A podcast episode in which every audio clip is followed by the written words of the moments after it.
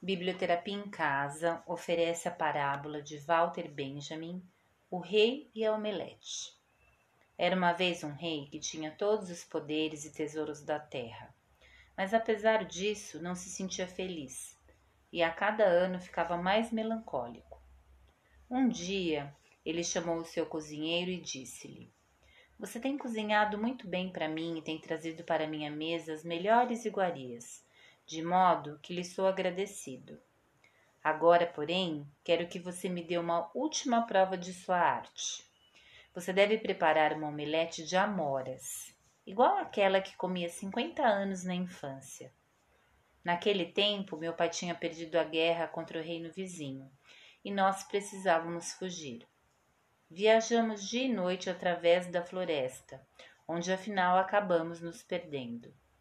Estávamos famintos e cansadíssimos quando chegamos a uma cabana onde morava uma velhinha que nos acolheu generosamente. Ela preparou-nos uma omelete de amoras e quando a comi fiquei maravilhado. A omelete era deliciosa e me trouxe esperança ao coração. Na época eu não dei muita importância à coisa. Mais tarde, já no trono, vasculhei todo o reino porém não foi possível localizá-la. Agora quero que você atenda a esse meu desejo. Faça uma omelete de amoras igual a dela. Se você conseguir, eu lhe darei ouro. Se não conseguir, entretanto, mandarei matá-lo. Então o cozinheiro disse: Senhor, pode chamar imediatamente o carrasco. É claro que conheço todo o segredo da preparação de uma omelete de amoras.